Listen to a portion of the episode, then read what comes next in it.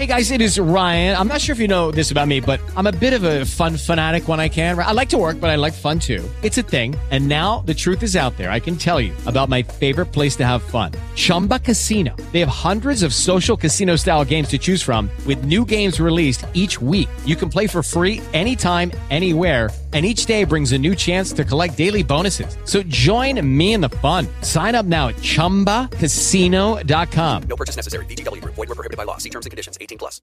Fotografiando la naturaleza. Capítulo 28.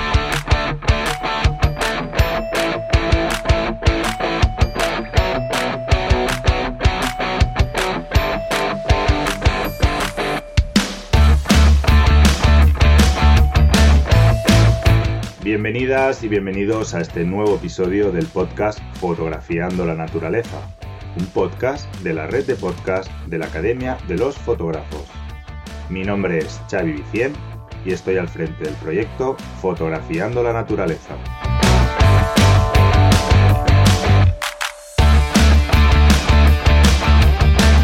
Bueno, pues ya volvemos a estar aquí.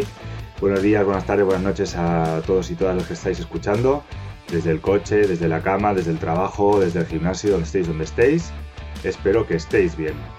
Eh, hoy tenemos un podcast técnico, un podcast sobre configuración del equipo, que es un tema que, muchas veces me habéis, me habéis preguntado, me vais llegando preguntas de cómo configurar y tal.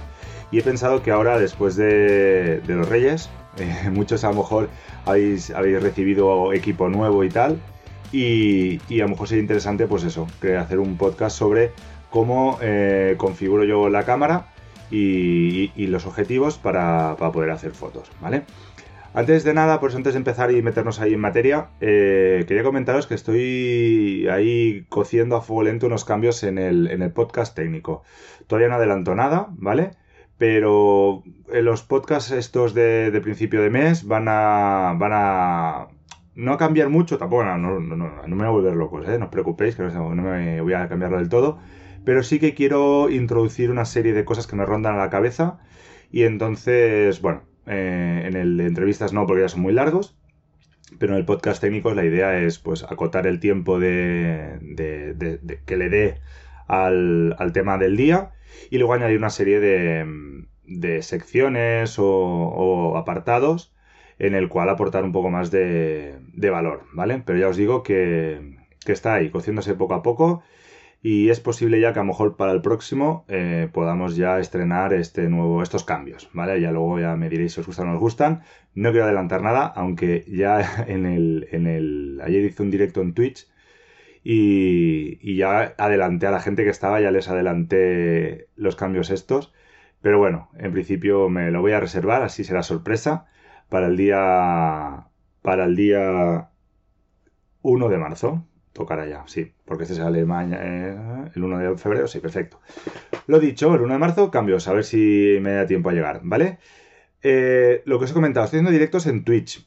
Twitch es una plataforma, para los que no lo conozcáis, yo realmente no lo conocía, empecé a usarla a través de, de, Pedro SEO, que es un, chico de aquí de, Barcelona que hace todo el tema de marketing y SEO y tal, y lo seguí hace tiempo y, bueno, empezó a hacer directos en Twitch y tal, y Twitch es una plataforma que, es para hacer streaming, ¿vale? Que streaming, pues eso, es mostrar en directo lo que, lo que estás haciendo que utilizaban hace muchos años, ya hacía bastantes años, ¿eh? no es una plataforma totalmente nueva, lo que pasa es que sí que estaba muy centrada en el sector del gaming, el sector del juego, del videojuego. Gente que jugaba y iba comentando lo que iba jugando y tal. Y entonces, bueno, ahora esto parece ser que se está extendiendo bastante al resto de, cosas, o sea, ya no solo es acotado a, a juegos, y me parece muy interesante porque, bueno, te permite interactuar con la gente y tal. Yo las veces que de hecho, llevo tres. Luego hice un directo de prueba, hice otro directo editando fotos y luego hice un directo preparando el podcast. Mientras iba preparando el podcast, iba comentando con la gente, la gente iba preguntando y tal. Y es muy, muy enriquecedor porque te permite obtener un feedback muy bueno. Eh, la gente puede preguntar lo que quiere. Incluso me hicieron aportaciones. Ostras, pues mira, a mí me pasa esto. Eh, lo vas a explicar. Y lo expliqué también en el directo en el momento, pero lo apunté también para explicarlo hoy. O sea que me parece muy, muy interesante y muy, muy chulo por eso, ¿no? Que ese feedback y esa, esa posibilidad de, de interacción entre, entre todos. Con lo cual, si todavía no conocéis Twitch, os animo que, que lo hagáis, ¿vale? Y, y, que me sigáis en el, en el canal, así podéis estar atentos de los directos que, que voy a ir haciendo. Los iré también avisando por Instagram. Y, y nada, si queréis, os dejaré un, una redirección en, en mi web, ¿vale? En www.fotografiandolanaturaleza.com barra directos, con S, ¿vale? www.fotografiandolanaturaleza.com barra directos y esa ya os redirigirá directamente a, Twitch, ¿vale? Más adelante, si puedo, pues haré una, página que explicando un poco qué es y tal, pero ya veréis que eso, es, un, es como una especie de, YouTube, se aparece en YouTube, pero son directos, la gente está ahí en directo y va haciendo cosas. Entonces mi idea para el canal de Twitch es hacer edición, hacer, bueno, pues montaje de panorámicas, HDRs, un poco el día a día que, que, yo hago editando. Luego también quiero hacer gestión de archivo. Haré un juego una sesión de preguntas y respuestas. Pero bueno, la idea es, pues eso, ir haciendo cosas y vosotros podéis ver un poco cómo yo voy trabajando, ¿vale? Luego os digo, el último, por ejemplo, fue eso, preparando la escaleta del, del, de, este, de este capítulo. Y bueno, íbamos comentando a medida que yo abrí, o sea, yo tenía abierto el documento donde voy viendo lo que, o sea, donde voy apuntando lo que voy a hablar y vamos comentando, ¿vale? Ostras, pues mira, esto también me pasa esto, me pasa aquello, resolviendo alguna duda también que salía y tal. Con lo cual, lo dicho, si todavía no conocéis la plataforma, www.fotografiandonaturaleza.com barra directos, ¿vale? Y ahí os suscribís, activáis las, la, los avisos y cuando yo entre en directo, pues os avisará. Xavi Vicien está en directo. Lo podéis usar tanto en ordenador, tablets como móviles, ¿vale? Hay aplicación para, para todo ya. Y ahora sí, sin más entramos en materia, ¿vale? Vamos a empezar a hablar del tema de configuración de, de la cámara. Eh, he dividido así en, dos grupitos, dos grupos, uno muy grande que sea toda la configuración de, del cuerpo, de, ¿vale? De la cámara, que es el que nos llevará más tiempo. Y luego al final comentaré también eh, la configuración del objetivo. No, no quería dejar de, comentar esto porque he recibido eso, alguna duda ¿no? sobre el tema del, estabilizador, sobre el tema de limitación del autofocus, etcétera, etcétera y me parecía interesante, ¿vale? También intentar eh, aportar, aunque sea de forma muy rápida, porque lo digo tampoco, no, un objetivo tampoco se puede configurar excesivamente, pero sí que entendáis que sir para qué sirve cada uno de los, de los deslizadores, de los botones que tienen los, los objetivos. Bueno, empezamos con la cámara. Eh, nos hemos comprado una cámara, nos la han traído los reyes, no, las hemos, no la hemos encontrado por la calle, lo que sea. Tenemos una cámara nueva que tenemos que configurar, ¿vale? ¿Cómo lo hacemos? Yo lo primero, siempre es configurar, eh, eh, bueno, cuando la abres te lo, muchas veces si es nueva te lo pregunta, ¿vale? El idioma, fecha y hora. Es muy importante que la cámara siempre esté en hora, porque si después, por ejemplo, eh, hacéis fotos con el móvil también, o tenéis varios cuerpos, a mí me pasa que yo muchas veces trabajo con dos cuerpos, pues el hecho de que estén totalmente sincronizadas es ideal para que luego tener una secuenciación en el tiempo de las fotos. ¿Vale? Entonces, pues lo que os digo, sobre todo cuando me voy de viaje y hago fotos, mi, mujer hace fotos con el móvil y yo las pongo todas juntas y luego puedo ver las, las puedo tener en secuencia temporal y no me quedan separadas. Pues si las ordenas por fecha, hay por, mmm, por nombre, ¿vale? Aunque sí que es verdad que ya tengo configuradas para que se guarden tanto en el móvil como en la, en la cámara con la hora, o sea, con la fecha y la hora, pero ya os digo, yo lo hago de esta forma y así es mucho más fácil. Eh, el tema horario, hay, cuando viajo, hay una opción eh, que me permite escoger entre lo que viene siendo la hora local y la hora de viaje, ¿vale? O la hora de fuera. Incluso te permite también algunos hacer una diferencia horaria para el tema del horario de verano. O sea, tú le das siempre un botón y dices, estoy en verano o no estoy en horario de verano, ¿vale? Bueno, cada cámara es un poco un mundo, ¿eh? eso no lo he comentado al principio, sí que puede ser que algunas de las, de las cosas que yo puedo configurar, vosotros no las podáis configurar, o que vosotros podáis configurar cosas que yo no pueda configurar, ¿vale? Yo me he intentado limitar a lo que viene siendo eh, un poco lo que todo el mundo tiene, ¿vale? O sea, lo que todo el mundo, o lo que la mayoría podemos tener, ¿vale? Por eso os digo que a lo mejor, pues eso, si tu cámara no te permite activar el, la hora de viaje, pues bueno, no pasa nada, la cambias y ya está, pero sí que tienes que acordarte de poderlo cambiar. Otra cosa luego que también eh, configuro cuando cojo la cámara es la limpieza del sensor. Ahora, desde que tenemos sensores digitales, hace muchos años, ¿vale? Se introdujo el tema de la limpieza del sensor. Básicamente lo que hace la cámara es hacer vibrar el sensor, de forma que si hay alguna mota o algo que se haya depositado sobre él, caiga, ¿vale? Entonces yo tengo configurado que tanto cuando enciendo como cuando apago se me limpia el sensor. Yo no conozco ningún tipo de, de problema o que se pueda estropear o algo. Nunca me, me ha llegado ninguna noticia al respecto, con lo cual no me importa hacerlo tantas veces como, como necesito. ¿Vale? Entonces ya os digo, yo lo tengo configurado para que cuando se encienda y cuando se apague la cámara, el sensor se limpie. Ah, una de las cosas también interesantes cuando compráis tarjetas, eh, el tema del formateo. Siempre la tarjeta, antes de utilizarla, tenéis que formatearla. Y aquí viene una posible configuración cuando trabajamos con doble ranura. Eso sí que es verdad que no todas las cámaras lo tienen, las cámaras más avanzadas todas, ¿vale? Entonces, tú cuando trabajas con doble ranura puedes trabajar de dos formas. Esto también tienes que configurarlo. puedes trabajar que bien, cuando se te acaba una tarjeta, siga con la otra, ¿vale? Imagínate tener dos tarjetas, la 1 y la 2, ¿vale? Pues cuando yo lleno la tarjeta 1, me sigue con la tarjeta 2, ¿vale? Esto sería una configuración secuencial. O luego también puedes trabajar de forma que lo mismo que se graba en la 1 se graba en la 2. Y de esta forma tienes un backup continuamente de las fotos, que si te estropeara una tarjeta, tienes la otra. Yo normalmente trabajo en secuencial. Si hago una cosa que sea, no sé, súper, súper, súper especial y que no pueda volver a tener esta oportunidad, trabajo en backup pero ya os digo que normalmente en naturaleza trabajo en secuencial. De hecho, el tema del backup lo he hecho alguna vez que o mis críos han hecho algo muy especial, una entrega de títulos a mi hermana, cosas que sea cosas que dices, ostras, que esto no se va a volver a poder repetir, lo he hecho. Pero cuando no me estoy por haciendo foto naturaleza, lo utilizo el secuencial, ¿vale? Para que así tener muchísima más capacidad. Pero eso va a gustos, ¿eh? Hay gente que a lo mejor prefiere tener tarjetas, tarjetas grandes y puede hacer backups y tiene, o tiene muchas tarjetas, ¿vale? Pero yo por mi situación pues utilizo secuencial y tengo suficientes. Antes de, hacer fotos, también otra de las cosas que tenemos que, editar es el tema de los, del copyright y los datos de contacto, ¿vale? Son, esto muchas veces te permite configurar eh, normalmente el nombre y el, tema del copyright en, cámara, de forma que cuando el, el, archivo se haga, o sea, cuando hagas una foto y el archivo se cree, automáticamente se rellenan los campos IPTC del copyright y los datos de contacto. Esto es muy útil porque así os aseguráis que todas vuestras fotos, aunque no le hayáis tocado luego los metadatos, ni hayáis tocado ningún tipo de. no hayas añadido ningún dato más, todos los tienen, ¿vale?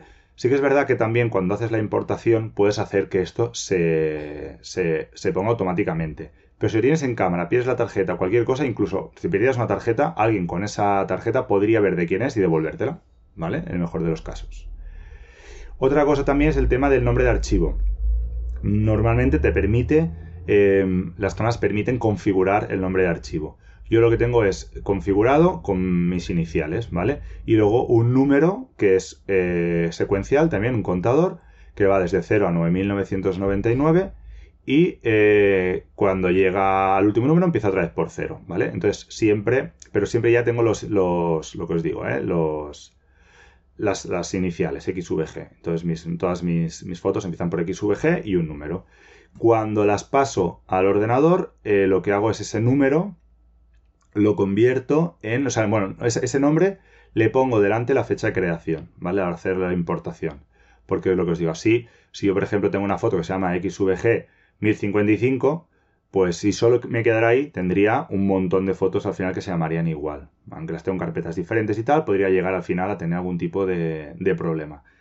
Entonces, cuando tú las renombras a la hora de importarlas, pues ya tienes el, el, con y le añades lo que es la fecha de creación, ya es una foto que es única, ¿vale? En 1055 hay varias, pero hay una que está hecha en 2017, otra que está hecha a finales de 2017, otra en el 2018, otra en el 2019 y así, todas son diferentes.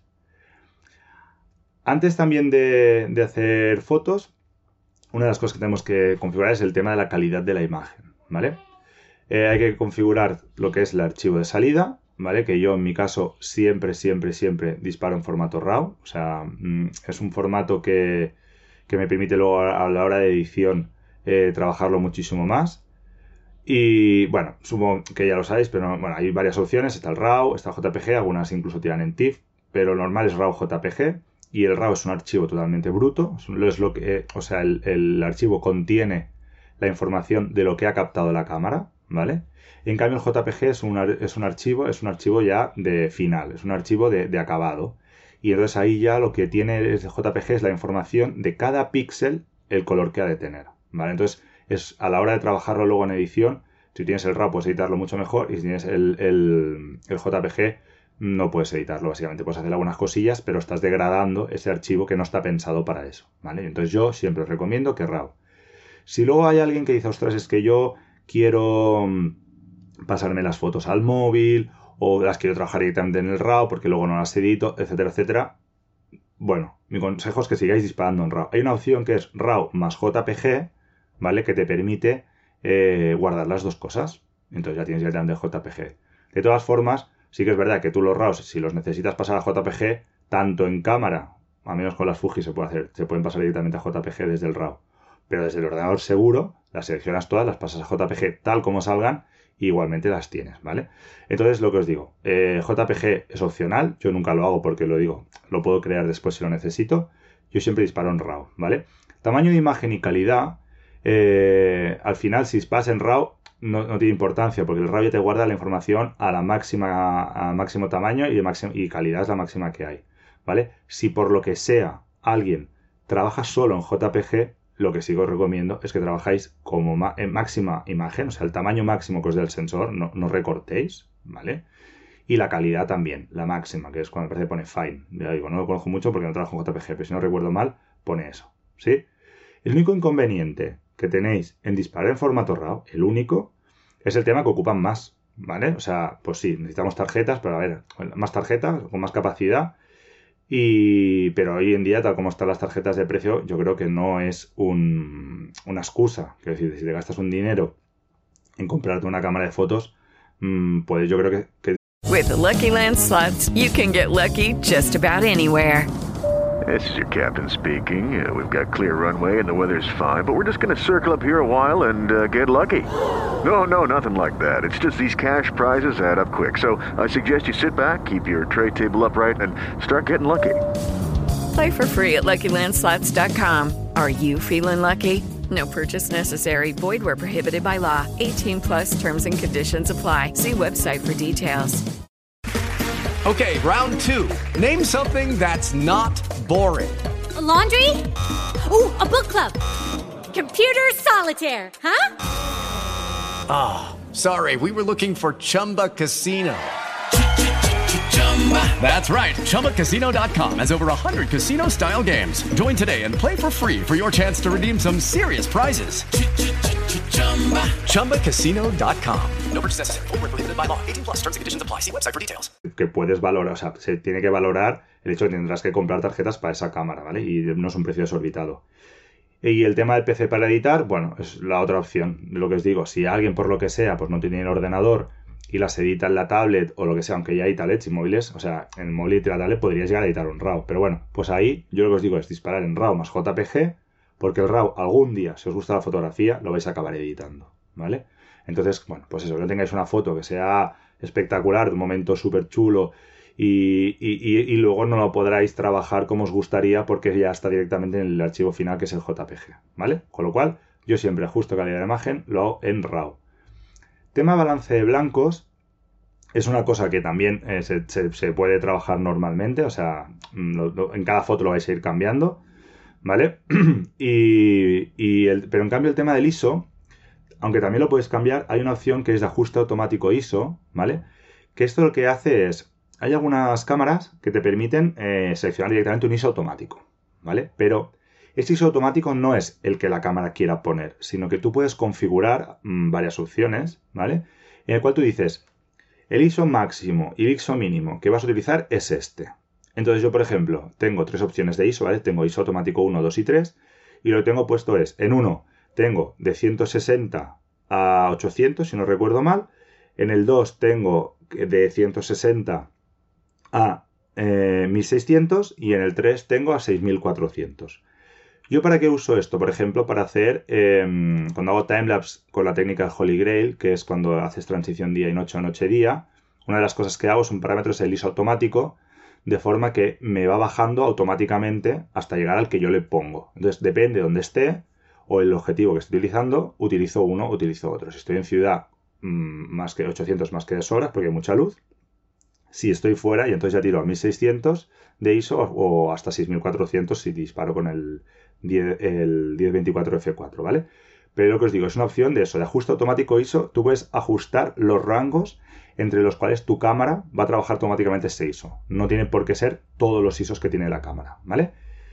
Entonces, bueno, luego también tenéis algún tipo de configuración de películas, tonos, altas luces, sombras, color, nitidez, que eso también se puede eh, modificar. Hay em, cámaras o, sensores que a lo mejor, pues yo qué sé, eh, ostras, es que mi cámara, eh, mm, las altas luces las hace, las quema siempre. Bueno, pues tú ya puedes coger ya una opción y ponerle, pues que las altas luces le pongas un menos, menos 0,3, menos 0,7 o incluso un punto o incluso el color. Puedes decir, ostras, pues yo, mira, yo es que mi, mi sensor eh, saca las fotos un poco azuladas. Bueno, pues le das un pelín de magenta entonces eso te lo aplica a todas las fotos.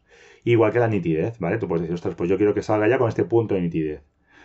Ojo con esto, esto solo es, perdonad, ¿eh? tengo la garganta un poco tomadilla hoy. Esto solo es para el tema de cuando creamos el, el, JPG o para nosotros visualizarlo en pantalla, ¿vale? Sí que es verdad que estos valores se guardan luego a la hora de editar el RAW, pero cuando nosotros trabajamos en RAW es lo que os digo, cuando vosotros importéis el RAW, eh, importáis también este, estas, estos pequeños ajustes que ya le habéis hecho, con lo cual también es interesante, ¿eh? aunque os podéis hacer luego en postproducción, sí, es verdad. Pero tú, si ya lo tienes, si ya tienes detectado que tu cámara tiene algún tipo de desajuste, o, tú, o tus gustos van hacia, a lo mejor, pues más contrastada, menos contrastada, o un tipo de color, etcétera, etcétera, lo puedes hacer ya de base. Entonces, cuando tú exportas el RAW, el RAW ya cuando tú lo abras, se automáticamente se abrirá con los parámetros que tú le has puesto. ¿Vale? Venga, vamos a seguir configurando. Más cosas que podemos configurar. El tema de la reducción de ruido, ¿vale? Em, yo normalmente tengo la reducción de ruido apagada incluso para larga exposición, ¿vale? El tema del ruido es, bueno, ya supongo que también lo sabéis, cuando tú haces una fotografía de larga exposición, a medida que el sensor va trabajando y se va calentando, eh, la electrónica, mmm, cuando se calienta, produce normalmente fallos, ¿vale? O sea, o no funciona de la forma tan óptima o tan correctamente como debería. Por eso que la mayoría de los aparatos electrónicos van refrigerados. Si os fijáis, muchas cosas tienen refrigeración. ¿Vale? Bueno, pues ¿qué le pasa? al sensor cuando se va calentando, hay píxeles que eh, no detectan, no, guardan la información correctamente. Entonces, cuando tú estás editando, lo que ves son estos píxeles de colores, ¿vale? A lo mejor tienes una cosa así oscura en la noche, tal, y, ves en la zona de sombras, pues eso, píxel rojo, un píxel azul, ¿vale? Es un ruido térmico que, le llamamos. Entonces, la cámara, si tú le activas esta opción, lo que hace es, ella hace la exposición, imaginaos, 30 segundos, hace la exposición, pum, ¿vale? Va cogiendo información.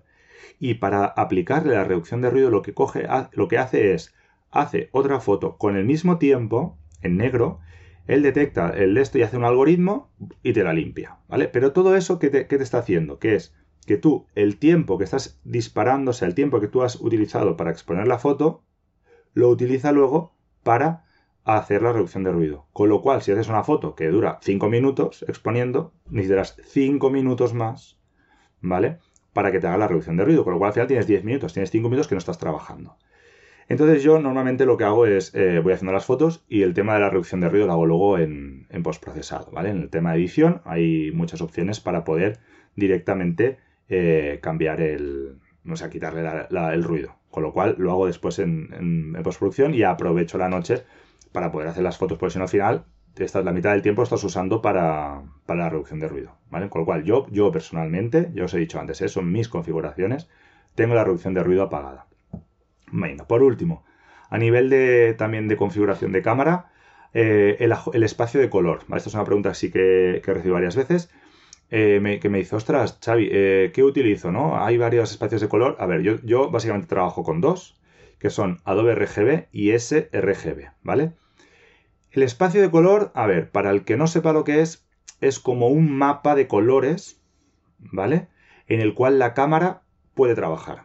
Entonces, hay mapas que tienen más tonos, o sea, más color, como si dijéramos, y hay otros que tienen menos, ¿vale?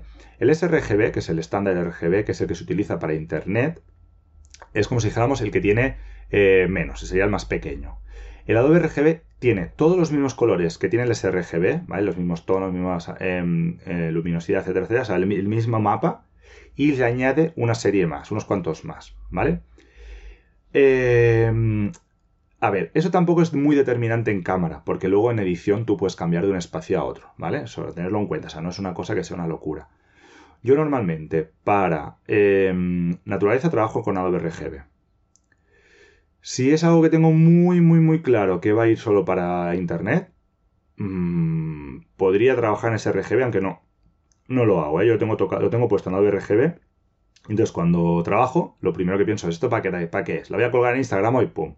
La cambio directamente de espacio de color. Entonces ya trabajo con este RGB, porque el JPG que yo genero al final, sí que es verdad que tiene un espacio de color y en función del espacio que yo tenga se puede ver más o menos eh, saturada. Luego cuando lo ves, lo ves diferente si no está bien puesto el espacio de color, ¿vale? Entonces yo les digo, yo trabajo con Adobe RGB.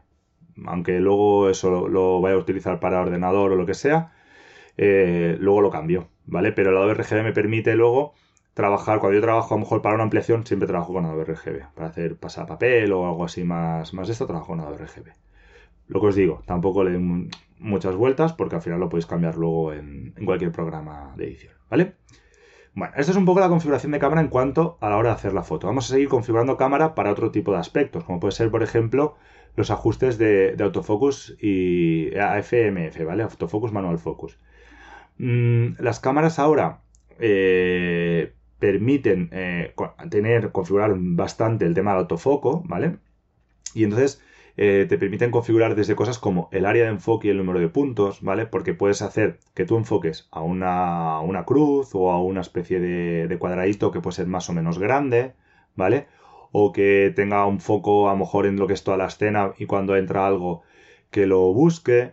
Y, ¿vale? Entonces, y el número de puntos igual. Tú puedes decirle, pues mira, yo quiero, por ejemplo, pues eso, ¿no? Eh, enfocar en la cruz o enfocar en el cuadradito y que haya, pues no sé, 72, 128, 200 y pico. Es que hay un montón de, de en función de, de, las cámaras, hay las cámaras más básicas tienen menos puntos de enfoque y las cámaras más avanzadas tienen más puntos de enfoque, ¿vale? Pues entonces, bueno, eso se puede definir. A mí no me gusta, por ejemplo, trabajar con todos los puntos de enfoque que puede tener mi cámara porque son para mí excesivos, ¿vale? Como trabajo normalmente enfocando al ojo, prefiero que el movimiento sea más rápido, porque luego tú cuando esos, esos puntos de enfoque los mueves con una cruceta normalmente o con un joystick, entonces, ¿qué pasa? Que tú al final, si tienes que pasar de la derecha a la izquierda y, y, tienes que hacer un montón de puntos, pues tardas más. En cambio, si tienes menos puntos, vas más rápido. Luego hay truquillos como yo, por ejemplo, cuando le doy dos veces se me va al centro, entonces luego ya escojo, o a veces también pre-enfoco y luego encuadro, ¿vale? Pero bueno, que el número de puntos se va por ahí, ¿vale? El número de puntos que utilizas para enfocar.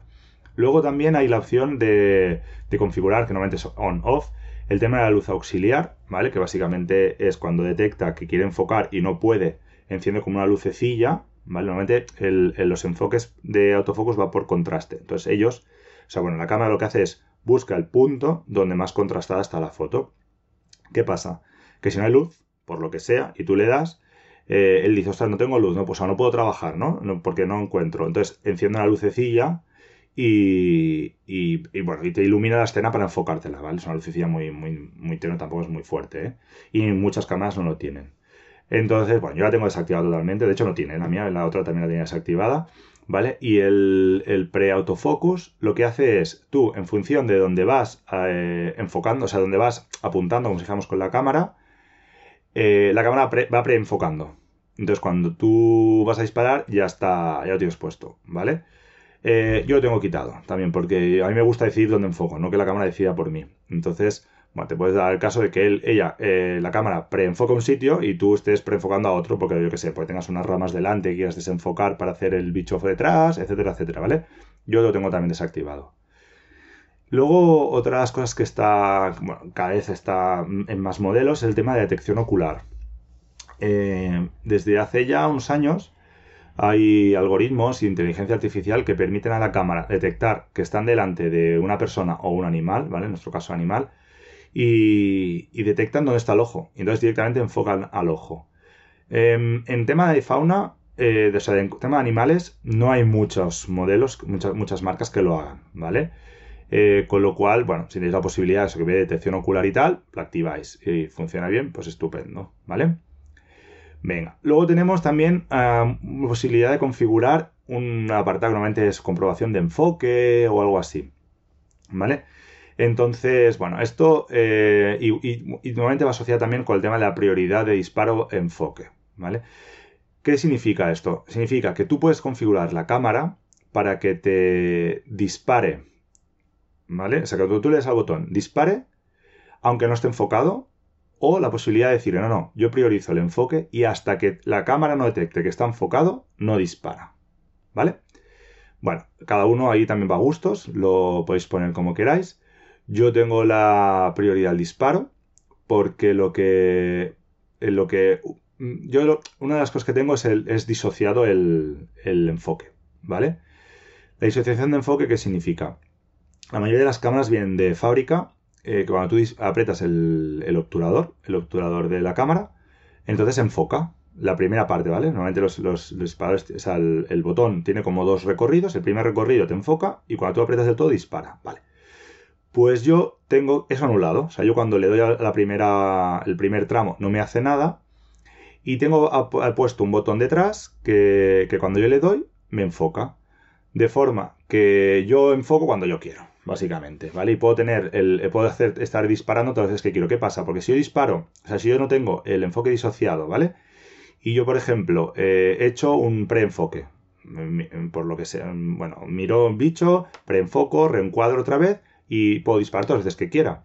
Pero si yo tengo, no tengo disociado el, de esto, el, el, el enfoque, tengo que apuntarle el ojo, apretar hasta la mitad del disparador, reencuadrar, disparar. Pero en el momento que yo, disparo y quiero volver a disparar, si he levantado hasta arriba otra vez, tengo que volver a reencuadrar volver a y volver a disparar. Y tantas veces como yo eh, eh, quite y ponga el dedo, o sea, apriete y desapriete el dedo. ¿Por qué? Porque como muchas veces yo eh, para hacerlo para, y sobre todo para coger velocidad. No me no muevo la cruceta por todos lados, simplemente la tengo más o menos en la zona, a no sé que el bicho esté muy parado o algo, entonces sí, ¿eh? Entonces sí que pongo la cruceta, me espero, lo que sea. Pero si estoy haciendo acción, yo normalmente lo que hago es reencuadro, disparo, reencuadro, disparo. Pero muchas veces reencuadro y disparo varias veces porque el bicho más o menos está en el mismo sitio, ¿vale? Entonces, lo que os digo, esto del tema de, la prioridad de disparo-enfoque, cada uno la puede poner como quiera, ¿vale? Yo, yo os digo, yo he dicho, tengo el, el, el, enfoque disociado y yo tengo siempre puesto el, en, lo que es la cámara, normalmente tiene una pestañita que te permiten eh, variar entre autofocus y manual focus, ¿vale? Pues ya tengo manual focus siempre. De forma, pero me permite que cuando yo le dé al botón, entonces me funciona el autofocus. No sé si se entiende mucho, ¿eh? O sea, tengo lo que es el cuerpo con la pestañita puesto en manual focus al tener asignado un botón para enfocar, cuando yo le doy ese botón enfoca, aunque esté en manual focus. Entonces es una maravilla, porque siempre trabajo en manual focus, entonces lo tengo para paisaje y para cuando yo quiero enfocar a mano lo tengo ya así, pero en un momento dado si necesito enfocar, sé que le doy a ese botón y se enfoca, ¿vale? Venga, ¿qué más cosas podemos encontrar en los menús, ¿vale? El tema del predisparo. El predisparo es una opción que no todas las cámaras tienen, pero para algunas cosas puede ser interesante. ¿Esto qué hace? Tú tienes, para tienes que poner el obturador en, electrónico, ¿vale? Es una cosa que, que, también se puede configurar. Tienes el, tipo de obturador, te, dice si es mecánico o electrónico. Sobre todo el tema de las mirrorless, ¿eh? estamos hablando.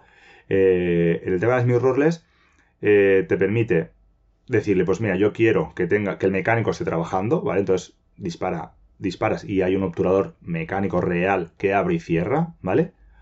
O no. Tú dices, yo quiero disparador electrónico, entonces el disparador mecánico se abre y cuando tú disparas lo que hace es el sensor recoge la información. El sensor está recogiendo información continuamente, ¿vale? Pues en el predisparo lo que tú haces es eh, la cámara, tú, o sea, tú disparas hasta media, a medio a medio disparador, ¿vale? Al, botón de disparo le das a la mitad y ella va cogiendo información. Y cuando tú disparas, te guarda las fotos desde el momento que tú has disparado hacia atrás. Hello, it is Ryan, and we could all use an extra bright spot in our day, couldn't we? Just to make up for things like sitting in traffic, doing the dishes, counting your steps, you know, all the mundane stuff. That is why I'm such a big fan of Chumba Casino. Chumba Casino has all your favorite social casino style games that you can play for free anytime, anywhere with daily bonuses. That should brighten your day a little. Actually, a lot. So sign up now at chumbacasino.com. That's chumbacasino.com. No purchase necessary. Group. Void were prohibited by law. See terms and conditions. 18 plus. Hello, it is Ryan, and I was on a flight the other day playing one of my favorite social spin slot games on chumbacasino.com. I looked over the person sitting next to me, and you know what they were doing? They were also playing Chumba Casino. Coincidence? I think not. Everybody's loving having fun with it. Chumba Casino is home to hundreds of casino style games that you can play for free anytime, anywhere, even at 30,000 feet. So sign up now at chumbacasino.com to claim your free welcome bonus. That's chumbacasino.com and live the Chumba life. No purchase necessary. Group. Void were prohibited by law. See terms and conditions. 18 plus. Un segundo, segundo y medio, depende cómo, cómo tengas configurado o, o- o el modelo de cámara, ¿vale? No todas las cámaras funcionan igual. Entonces, ¿eso para qué puede ser útil? Pues a lo mejor yo lo puedo utilizar eh, para a lo mejor una vez que esté llegando a un nido, si no estoy, si no he puesto barrera y flashes, porque pues a lo mejor llega, está lejos o lo que sea, o estoy esperando un movimiento que digo, mira, este va a hacer, yo qué sé, están los, eh, qué sé, unos leones mm, pequeños jugando con la madre y ves que la madre cada X tiempo eh, les hace como les hace como un gruñido o como alguna cosa de estas.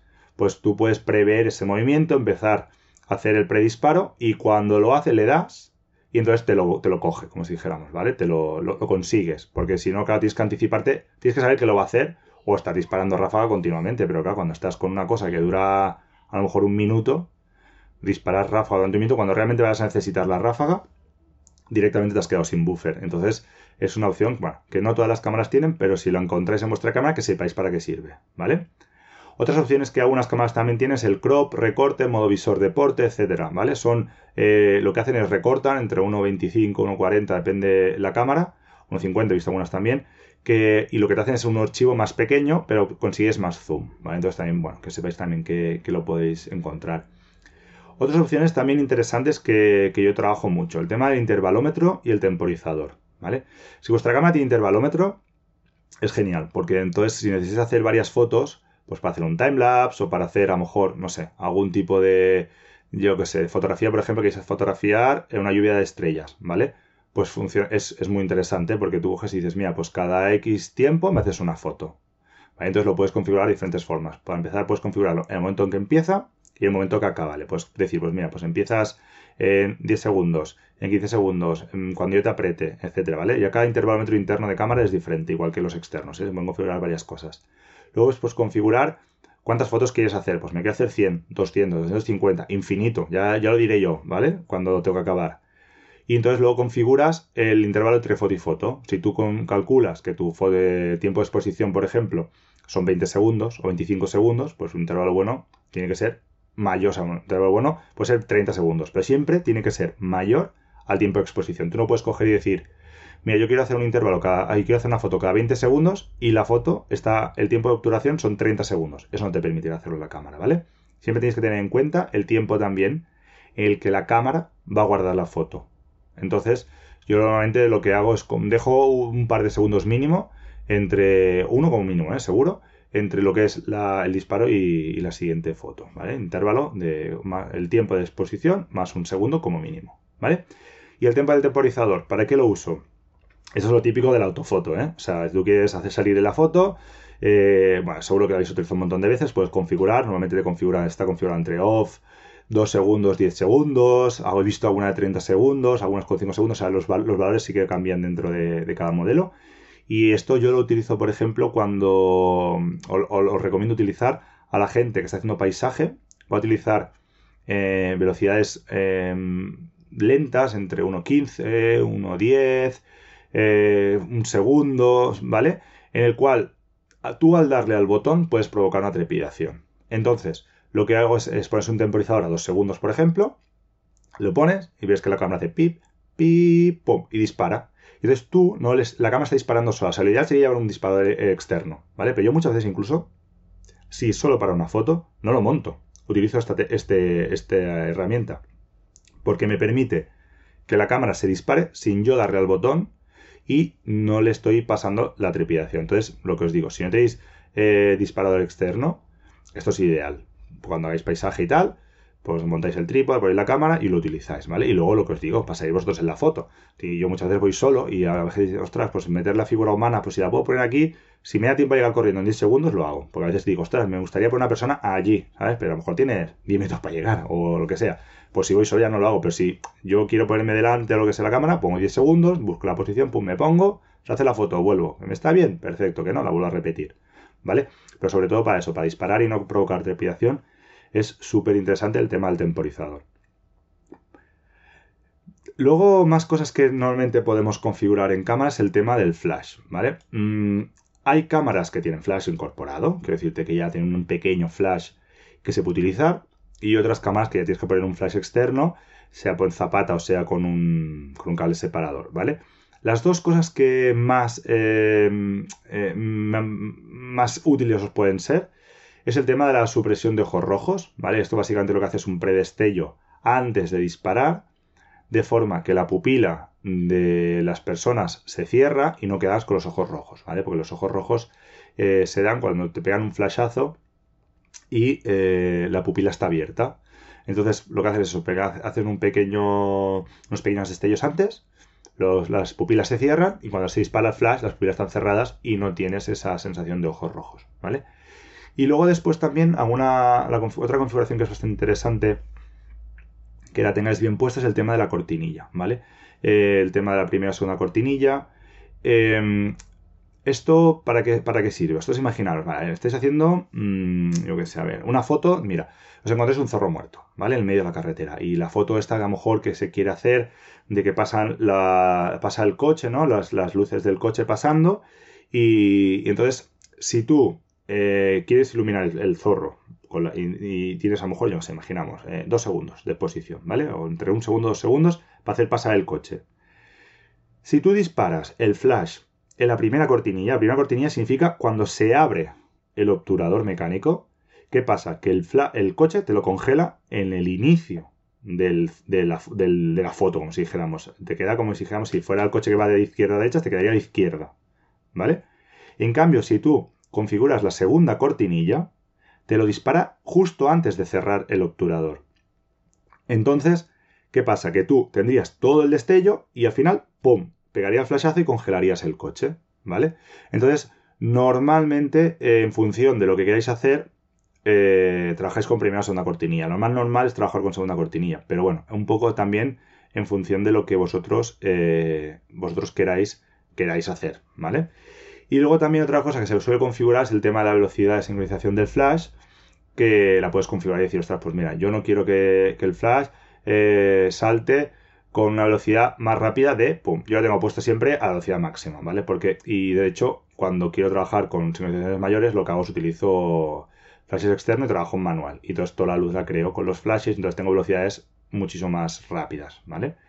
Pero bueno, más o menos estos son así. El tema del flash, sí que es una cosa que es, eh, bueno, es complicado hablar de todas las configuraciones del flash, ¿vale? Eh, en cámara básicamente son estos. Eh, durante el año haremos un, podcast solo sobre el uso del flash, o sea que no os preocupéis. Si tenéis dudas sobre el flash y tal, mm, las resolveremos todas, ¿vale?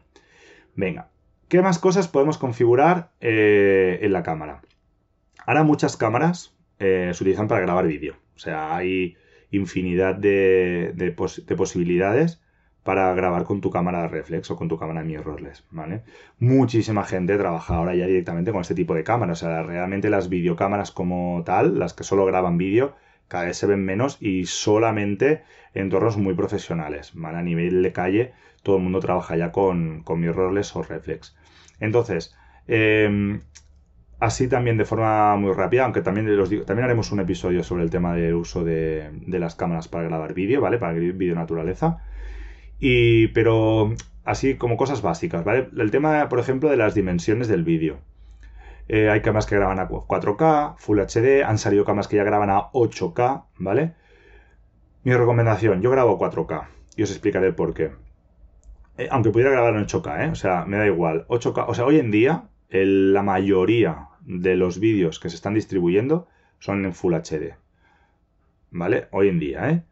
Sí que el 4K empieza un poco a, salir y si tienes una tele en 4K, pues estupendo. los grabas y los pones en 4K para verlos tú en tu casa, pero para distribuirlos por internet, etcétera, etcétera, si a nivel amateur todo el mundo, todo lo que sale es Full HD. Otra cosa es a nivel profesional, ¿eh? No estoy hablando a nivel profesional, porque a nivel profesional estamos hablando ya de otras calidades, pero también estamos hablando de otras cámaras y de otros ordenadores para procesarlo, ¿eh? Entonces yo disparo a 4K. ¿Por qué? Porque si a lo mejor quiero hacer algún recorte o alguna cosa, eh, lo puedo hacer. ¿vale? hecho tener un 4K y yo pues a lo mejor recortar en un momento dado un movimiento de cabeza o recortar algún trozo, lo puedo hacer sin problemas. Que lo que os digo, que luego quiero a lo mejor hacer un vídeo que, que lo quiero pasar en 4K, pues porque tengo lo que quiero ver aquí en la tele o porque me lo han pedido especialmente en 4K. Bueno, pues casi siempre yo grabo en 4K, no tengo la opción de grabar en 8K actualmente. Y, y bueno, luego ya os explicaré el tema de velocidad y tal, pero bueno, que lo que os digo, ¿vale? Que hay diferentes opciones para, para grabar el vídeo. Lo que sí que os, recomiendo es que no grabéis a la menor resolución posible, porque entonces sí que después no podéis hacer. Tú un 4K lo puedes pasar a Full HD, pero un Full HD para pasarlo a 4K tienes que escalarlo y, y no queda igual, ¿vale? Tema codec. A ver, el tema del codec es otra cosa también eh, interesante, ¿vale? El codec al final, codec significa compresor de, compresor, de codificador de codificador, perdonad, ¿vale? Y mmm, en las cámaras de, de uso habitual, ya os digo, ¿eh? quitando las cámaras más profesionales, normalmente lo que os encontraréis es el tema del H264, H265, ¿vale? Y algún otro, otro codec. Eh, esos codecs realmente son codecs para, para uso final, ¿vale? Esta es un poco como el JPG. Pero, eh, bueno, mmm, hay muy pocas cámaras que trabajen con, un, archivo, con un formato RAW de vídeo, ¿vale? Como si dijéramos. Y entonces la diferencia entre el H264 y el H265, por ejemplo, que me, me preguntaron hace poco, básicamente el H265 es una evolución del H264, ¿vale? Es como es el mismo codificador, pero evolucionado, permite una serie de mejoras y si vuestro vuestro software de edición os lo permite, pues trabajáis con H265, ¿vale? Yo lo grabo todo en H265. El, el, un problema que os podéis encontrar, yo por ejemplo siempre recomiendo Adobe ay, DaVinci, DaVinci Resolve, ¿vale? Y la versión gratuita no te permite trabajar con H265, porque entiende que si eres H265 es un profesional y ya te permite trabajar solo con H264. Pero de todas formas no os preocupéis, porque podéis utilizar cualquier otro software para pasar los vídeos de H265 a H264, ¿vale? Lo que os digo, si tenéis vuestra cámara, tiene otro tipo de códex, mirad cuáles son, y si son códex que, creo que os digo, esto sería como JPG, el H264, H265 son códex de final, ¿vale? De, exportación, como si dijéramos. Pero si tenéis otros códex, mirad cuáles son, y si tenéis algún códec que sea, eh, pues ProRes o algún otro tipo de códec así más de, de vídeo, eh, pues utilizarlo, ¿vale? Y luego el tema de la compresión del vídeo eh, hay diferentes opciones, ¿vale? O sea, el, el tema de compresión de vídeo tú puedes trabajar el tema de, eh, ahí, por ejemplo, el long up, el all intra, etcétera, y en función de la compresión, pensar que luego también necesitaréis un ordenador más o menos potente a la hora de, de trabajar, ¿vale? Pues si está comprimido y está codificado, necesitas más máquina para poderlo trabajar. Yo trabajo con H265 o Lintra. De todas formas, también os digo, yo no soy un especialista en vídeo, ¿eh? O sea, yo todo lo que sé, me lo explicó mi amigo Alberto, que es al que voy a engañar para que venga aquí al podcast, que él, es, él sí que graba profesionalmente, ha hecho vídeos para un, mo un, mogollón de, bueno, documentales, documentales propios, documentales para BBC, documentales para un montón de, de, gente y, yo, lo poco que sé es lo, lo que me ha enseñado él. Entonces, yo os digo, como lo tengo configurado yo, pero de todas formas también, lo que os digo, traemos un día a Alberto aquí y, que nos explique cómo, todas las cosas del tema del vídeo, ¿vale? Venga, luego otra cosa que podemos encontrar son los fotogramas por segundo. A ver, aquí nosotros, si queremos hacer una película, eh, un vídeo, que el movimiento sea normal, ¿vale? El movimiento normal, nosotros que vemos una película, son unos 25 fotogramas por segundo, que es el estándar eh, europeo, ¿vale? El estándar americano son 30 fotogramas por segundo y en función del país, esto ya tenéis que mirar si utilizáis PAL o NFTC, ¿vale? Entonces, cuando tenemos la opción de hacer más fotogramas por segundo, es lo que se conoce como alta velocidad o cámara lenta, ¿vale? Si yo, por ejemplo, tengo un clip que está grabado a 50 fotogramas por segundo y lo paso a 25 fotogramas por segundo, lo que yo he grabado en un segundo, luego lo estoy viendo en dos segundos. Y así sucesivamente, ¿eh? quiero decirte, si puedes grabar hasta 100, 200 o 120, 240 si son 30 fotogramas por segundo, ¿vale? Y tú al final eh, puedes obtener, pues eso, cámaras lentas en el cual lo que ha pasado en un segundo lo tengas en cuatro, etcétera, etcétera. En función de la cámara, ¿vale? Tenéis que vosotros verlo, porque normalmente lo que suele pasar es que a más fotogramas por segundo, las dimensiones del vídeo son más pequeñas. Entonces, es frecuente a lo mejor encontrar, pues, 60 fotogramas por segundo 4K, 120 fotogramas por segundo en Full HD, ¿vale? Bueno, pues que lo sepáis. Sí que si, os, si es una cosa que realmente queréis hacerla en alta velocidad, pues bueno, a lo mejor os sale la cuenta grabarlo directamente en Full HD y grabarlo en 120 fotogramas por segundo. Pero eso ya es un poco también de cada modelo y cada cámara, ¿vale? Bueno, otras cosas que tenemos es el tema de la simulación de película, ¿vale? Y cámaras que te permiten simular películas y tú estás grabando, pues por ejemplo en Fuji es súper famosa la simulación de película eterna, ¿vale? El tema del equilibrio de blanco o el equilibrio blanco o balance de blancos, eh, normalmente también tendréis que configurarlo, aunque esto lo podéis cambiar, pero bueno, una de las cosas que siempre recomienda es el tema de eh, configuración manual, ¿vale? O sea, siempre se tiene que configurar a la hora de hacer vídeo. Configuración automática para hacer vídeo es un rollo, pues si tú cambias de plano o haces un paneo y coges una zona de sol y una zona de sombra, es posible que el balance blanco te cambie y queda muy mal. Y incluso puedes cambiar cosas de rango, tono, color, nitidez, ¿vale? Que lo que estábamos hablando, que luego directamente ya salga así. Aunque luego tú en postproducción lo puedes hacer, pero eh, lo, puedes lo- lo puedes ya directamente eh, sacar más editado, como si dijéramos.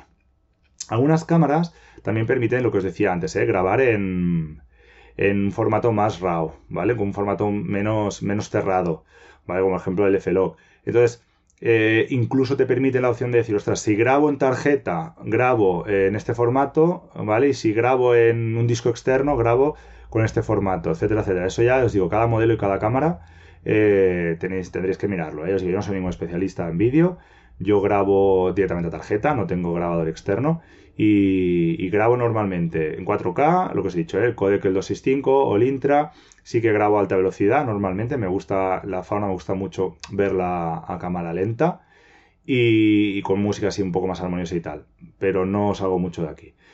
Y luego Hola, buenos días, mi pana. Buenos días, bienvenido a Sherwin Williams. ¡Ey! ¿Qué onda, compadre?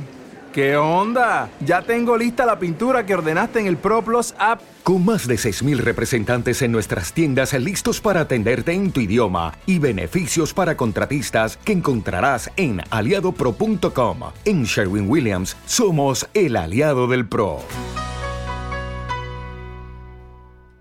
Como nuevo cliente de Western Union, puedes disfrutar de una tarifa de envío de 0 dólares en tu primera transferencia internacional de dinero en línea. Envía dinero a los tuyos en casa de manera rápida, fácil y conveniente. Visita westernunion.com o descarga nuestra app hoy mismo y tu primera tarifa de envío corre por nuestra cuenta. Aplican ganancias por cambio de moneda. No disponible para tarjetas de crédito y envíos a Cuba. Servicios proporcionados por Western Union Financial Services Inc. NMLS 906983 o Western Union International Services LLS NMLS 906985. Otra cosa interesante para el vídeo, por eso, es el tema de, mm, del enfoque, ¿vale? Cuando hay la opción está el focus picking, que lo que te hace es te realza el tema del, foco.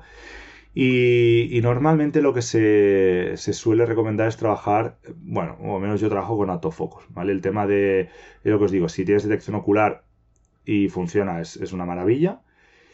Y porque el tema del el foco manual sí que lo puede, sí que hay una especie como de aros que te permiten a lo mejor cambiar el foco, a lo mejor pues para hacer a lo mejor, yo qué sé, un, estás enfocando un frailecillo y quieres acabar enfocando el mar, bueno, pues eso sí que lo puedes hacer, ¿eh? lo pones en manual, enfocas y muy suavemente vas cambiando tú sin hacer ni mostrar ninguna trepidación ni nada.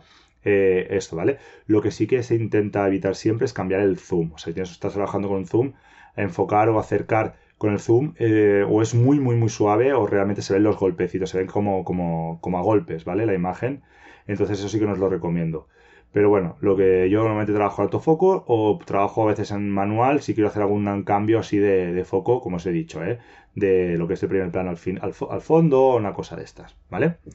Pero lo que os he dicho, de vídeo no soy ningún especialista, he grabado bastante poco y lo que sé me lo ha enseñado Alberto, que, que, que lo traeré aquí, ya lo tengo hablado con él y vendrá un día para que os explique cómo grabar vídeo con nuestras cámaras, ¿vale?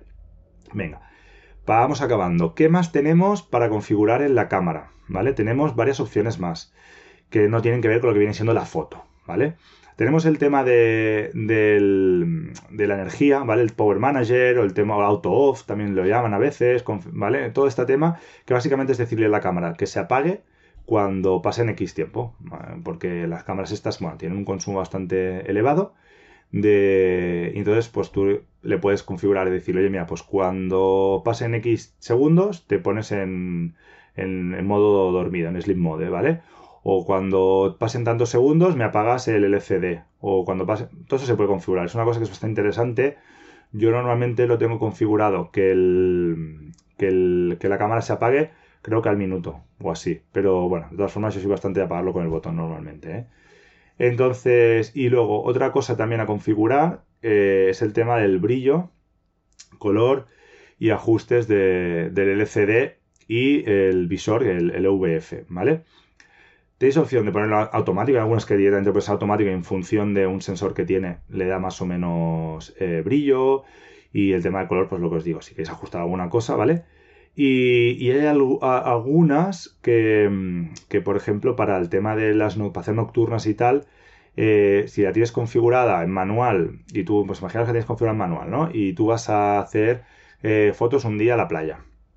Claro, no es un carajo y cosas haces, subes el, brillo a, todo lo que da y entonces lo ves bien. Y luego vas a hacer nocturna y la primera foto te pega, eh, cuando se sale en la pantalla, te pega el flashazo y te quedas medio ciego. Entonces es muy interesante también que ajustéis el brillo en función del sitio donde estéis. ¿vale? Si tenéis el automático y funciona, y lo comprobáis y os funciona bien, perfecto. Si no, tendréis que ajustar un poco. ¿eh? Yo os recomiendo eso, que el, que el, que el brillo sea bajo si vas a hacer nocturnas y, y lo subas si lo necesitas para verlo en otros sitios. ¿Vale?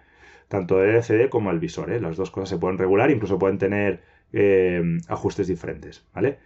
El tema también de, de- bueno, supongo que también lo sabéis, pero el LCD y el visor son de las cosas que más consumen, ¿vale? De hecho, consume más el visor que el LCD. Aunque la gente se piense que el LCD consume más, el visor consume más.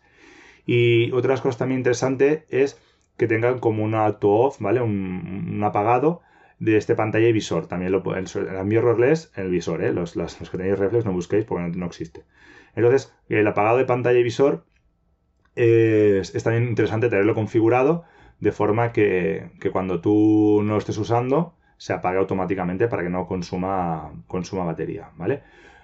Yo si estoy, si no estoy en height y estoy fuera, o sea, que decirte que no tengo tela o, o incluso cuando tengo a lo mejor estoy trabajando con cristal espía, lo que tengo configurado es al visor, pero mi cámara tiene una opción que me permite configurar que cuando yo me acerco se encienda el visor, ¿vale? Tiene como un detector ocular y cuando yo me acerco se enciende y cuando yo me alejo se apaga, ¿vale? Es como lo tengo configurado yo.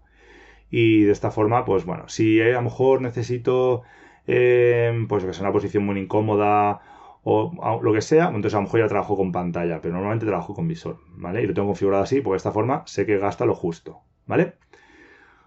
Algunas cámaras tienen también la posibilidad de hacer un menú propio. Eso es súper interesante. Todo lo que utilicéis más, pues yo qué sé. Pues mira, es que utilizo mucho eh, la configuración del intervalómetro, eh, la herramienta del temporizador. Eh, utilizo mucho, yo qué sé, el balance de blancos, pues lo quiero tener a mano. Yo qué sé, cosas así, no sé. Cosas que vosotros utilicéis mucho, la- las podéis poner en vuestro menú. De forma que tal, tal, normalmente le das un botón y se abre ese mi menú, ¿no? Ese menú pe- personalizado y podéis directamente cambiar lo que queráis de forma mucho más rápida que no tener que estar navegando por algunos menús, que algunos son infinitos y algunos son súper anti-intuitivos. Con lo cual, si tenéis la opción, os recomiendo que, lo utilicéis. Otra opción también que se puede configurar normalmente es el de mostrar, mostrar foto. Yo hago una foto y esa foto se muestra en la pantalla o en el visor, hay algunos que, tú puedes configurar, rollo pues que dure un segundo, 3 segundos, 15 segundos o apagado, ¿vale? Yo, por ejemplo, lo tengo en esta última opción. O sea, yo cuando hago una foto, a mí no me aparece automáticamente la foto. ¿Por qué? Porque si estoy haciendo alguna acción, yo voy disparando y quiero seguir viendo la acción para decidir cuándo tengo que volver a disparar, ¿vale? Entonces yo lo que tengo hecho es, tengo un botón, o sea, mi cámara tiene un botón que es una- normalmente el botón de con un play y una para como para darle al play, ¿no? Pues esto tiene un botón así, pero tengo configurado uno delante para eh, ver la foto. Entonces, ¿qué pasa? Yo, entonces, yo tengo, yo cojo la cámara y con el pulgar enfoco, con el índice disparo y con el anular eh, hago la anular, sí, anular o el, o el del medio, bueno, el, el de delante, el, medio es. Eh, lo ve- veo la foto. Entonces, si en un momento de lado estoy haciendo fotos y quiero verla, le doy al botón, la veo, le vuelvo a dar y, y ya sigo disparando. ¿Vale? Yo lo tengo configurado así. Porque a mí me molesta que continuamente me está enseñando la foto, ¿vale? Pero eso ya es a tema de gusto, ¿vale? Cuando ves la foto, otra, unas cosas que puedes configurar son las alarmas de sobreexposición, ¿vale? Entonces, cuando la cámara que la foto ha quedado quemada, tú puedes configurar de forma que te salga como una especie de flash, ¿no? o sea, un, un color, una alerta en la foto que te dice, oye, ojo que eso está sobreexpuesto, ¿vale? Entonces, si lo buscáis también y lo podéis configurar. Y por último, otras cosas interesantes, a lo mejor de, es la, toda la información de disparo que tienes en el visor o en el LCD, ¿vale? Lo que gente que utilizáis reflex, normalmente la, la información es muchísimo más reducida, pero con el tema del visor le han metido todo lo que quieras y más. O sea, le puedes meter toda la información que necesites, la puedes normalmente configurar. Incluso puedes configurar una guía y un nivel eh, electrónico que tú puedes ver directamente en, en, el visor. Entonces, muy útil porque, bueno, en función del tipo de fotografía que estés haciendo, pues te puede, son cosas para, te pueden ayudar, ¿vale? Entonces, lo que os digo, vosotros buscar qué posibilidades tiene vuestra cámara y configuraros totalmente el, la información de disparo que necesitáis a la hora de, ver por el visor o a la hora de ver por, la, por el LCD. Una cosa interesante también que, que, que, podéis configurar si os deja, o sea, mira si lo tenéis, es el disparo sin tarjeta, ¿vale? ¿Por qué digo esto? Porque no seríais el primero ni la primera que sale, se pone a hacer fotos y luego no tiene tarjeta, ¿vale? Entonces, eh, algunas cámaras tienen como un pequeño buffer y entonces llenan ese buffer y cuando acaban de llenar el buffer van rellenando, o sea, y van, y van chafando las que tienen.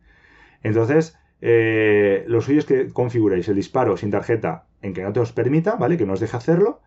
Y de esta forma, si tú vas a disparar y ves que no funciona, entonces ya te dices, ostras, ¿qué le pasa? ¿Qué le pasa? Y puedes llegar a ver que no tienes tarjeta, ¿vale? Entonces ya os digo, si os permite hacer eso, lo, lo, tenéis. Y por último, ya para acabar con el tema de la cámara, otra cosa interesante que las, la mayoría de cámaras ya tienen en los últimos años, todas las que salgan ahora ya lo tienen, es el tema de los ajustes de conexión, ¿vale? Cada vez las cámaras hacen más cosas, cualquier día de estos veremos en Netflix directamente en el visor, pero el, el, las cámaras se pueden conectar tanto por Bluetooth como por Wi-Fi, normalmente a un smartphone o una tableta, ¿vale? Entonces, bueno, configuraos vuestra cámara, porque normalmente vienen asociadas con software de en el, la, en el, es lo que decía, perdón, en el móvil o en, el, la tableta y puedes hacer varias cosas, puedes cambiar parámetros, puedes disparar incluso. Entonces yo alguna vez, por ejemplo, lo he utilizado para hacer algún, algún vuelo, o sea, una entrada a nido alguna cosa de estas, en el cual, ostras, me parecía muy agresivo montar el, el, el height, pero en cambio monto el trípode con la cámara, veo que no recela, la acerco un poco más, veo que no recela, y al final lo que hago es me siento a lo mejor a 20 metros así, con el un poco tapadito, porque además un poco tampoco hace falta que te tapes mucho porque ya estás más lejos, y, y con el móvil. Entonces yo veía, pum, no sé qué tal, pues enfocaba aquí, cambiaba los parámetros, iba disparando, cuando veía que iba a entrar, disparaba. Y entonces, bueno, eh, que sepáis pues eso, que la mayoría de cámaras, las actuales casi todas, se pueden conectar vía Bluetooth o vía Wi-Fi a, a vuestro smartphone o, a vuestra tableta y podéis utilizar para, pues, para un sinfín de cosas. De hecho, hay aplicaciones que permiten incluso hacer eh, eh, intervalos y hacer intervalómetro, trabajar como intervalómetro, etcétera, etcétera. O sea, que le dan como un plus a la, a la cámara, ¿vale? Y bueno, para acabar, eh, el tema de configuración de lentes, ¿vale? El tema de configuración de objetivos. A ver, básicamente tienen eh, varias opciones, son muy, muy, muy básicas. ¿Vale? Podéis encontrar que algunos objetivos tengan la opción de AFMF, ya lo hemos comentado, AF es el autofocus, MF es el foco manual, ¿vale? Entonces vosotros lo podéis configurar ahí o, o en cámara, pero hay algunos que lo llevan también en el objetivo. El límite de autofoco, ¿vale? Esto como eh, AF limit pone muchas veces. Y entonces normalmente tiene eh, como varias opciones. He visto varios, varios, varios modelos, ¿eh? Uno que a lo mejor... Esto primero explico para qué funciona, para qué sirve. Cuando nosotros estamos enfocando, el, objetivo hace todo su recorrido, ¿vale? Y enfoca en, por contraste. Normalmente busca primero al principio donde está enfocado, pero luego si no, pues hace todo el recorrido. En objetivos eh, tele, sobre todo, que tienen un, recorrido muy grande, ¿vale? En lo que se le hace es, se le dice al objetivo, mira, tú no me busques, o sea, yo qué sé, si mi objetivo, por ejemplo, eh, tiene una distancia mínima de enfoque de 3 metros y le dices, mira, no me busques desde los 3 metros hasta el infinito, búscame solo, yo qué sé, a partir de 8, ¿vale? Eso ya depende de cada cómo está configurado cada límite de autofocos. Entonces, ¿qué, ¿qué, hará? Que él solo hará de 8 a, infinito y todo el, el rango de 3 a 8 se lo salta, con lo cual que ganas velocidad, ¿vale? Entonces hay varias formas de limitarlo. O sea, veréis que hay un símbolo que pone infinito, otro símbolo que a veces que pone all, off. Bueno, es un poco. Pero si encontráis algo así, que sepáis que es eso, ¿vale? Eh, que el, que el autofoco en algunos objetivos, sobre todo los zoom, teles, se pueden limitar. Vale, luego eh, a nivel de, de, También hay algunos que eh, veréis que he dibujado con un obturador y, y, en el otro lado normalmente hay una A, ¿vale? Eso es para trabajar con diafragma manual o automático. Básicamente significa que si tú lo pones en la A, eh, la cámara decidirá cuál es el, el, con el que va a trabajar. En cambio, si lo pones en, en tú manipulas y tú le decides eh, qué, qué usas, ¿vale? Venga, más cosas. El VR, eh, OIS, estabilizador, etcétera, etcétera. Hay objetivos que están estabilizados que tienen un pequeño interruptor para poder apagar la estabilización, ¿vale? ¿Esto para qué es útil? Vosotros imaginaros que nosotros estamos trabajando con un trípode, ¿vale? Y el objetivo está estabilizado y tiene estabilizador encendido. Si tú eh, haces la foto, ¿qué hace el objetivo? El objetivo intenta estabilizar un movimiento que no existe, ¿vale? Porque está en un, en un trípode. Entonces puede producir fotos que estén como trepidadas por el hecho de que este estabilizador está trabajando. Entonces, siempre que trabajéis con trípode, tenéis que apagar el estabilizador del objetivo, ¿vale? Eh, ostras, Xavi, es que mi objetivo está estabilizado, pero no tengo el botón. Vale, no os preocupéis, porque eh, los objetivos más avanzados hoy en día lo que hacen es detectan que no hay movimiento, ¿vale? Y con lo cual ellos automáticamente apagan el estabilizador. Entonces, que vuestro objetivo es estabilizado y no tiene botón, no os preocupéis. Podéis vivir tranquilos, felices y hacer fotos a diestro y siniestro. Que vuestro objetivo está estabilizado y tiene botón. Tenéis que acordaros de siempre que utilicéis el trípode, apagarlo, ¿vale? Siempre que, el objetivo no necesite estabilizarse, tiene que estar apagado, ¿vale? Venga, y por último, eh, hay una opción también de, pitidos, volúmenes, etcétera, etcétera, que es incluso para cámara, ¿vale? Uh, se puede configurar y hoy en día puedes hasta configurar el sonido del obturador. Como son obturadores, eh, trabajas en un obturador electrónico, pues para que haga un sonido cuando hace una foto. Yo todos los sonidos, ya sean del objetivo de, de pues, lo que os digo, cuando llega a, enfocado, pues está enfocado hace pip y pita. Todo eso tengo apagado, ¿vale? Eh, volúmenes de los botones, a cuando toco botones no suena nada, cuando toco el obturador, si es electrónico, hago que no suene nada. ¿Por qué? Porque al final eh, todo este ruido a mí me primero que me genera molestia. Y si me genera molestia a mí, entiendo que genera molestia a los animales y a la gente que a lo mejor esté allí conmigo en la montaña o lo que sea. Entonces yo os digo, todo lo que son pitido, volúmenes y cosas así, todo lo tengo apagado. ¿Vale? Bueno, y ya está. Creo que, que, bueno, ha salido un podcast bastante largo para variar. Estamos por encima de la hora. Pero bueno, eh, así es como tengo yo configurado el equipo. No sé si tenéis alguna duda, alguna cosa, como siempre, pues os dejáis en los comentarios de iBox o lo dejáis en, el, en el, la entrada del blog, me lo enviáis por a través de contacto, por Instagram, como queráis, ¿vale? Y ya está. Os recuerdo lo que os he dicho antes del tema del Twitch, ¿vale? Que estoy empezando a hacer todo el tema de los directos en Twitch. Y eh, cosas, muchas cosas de estas las hablamos ayer, ¿eh? Las hablamos ayer mientras preparábamos el. preparaba la escaleta.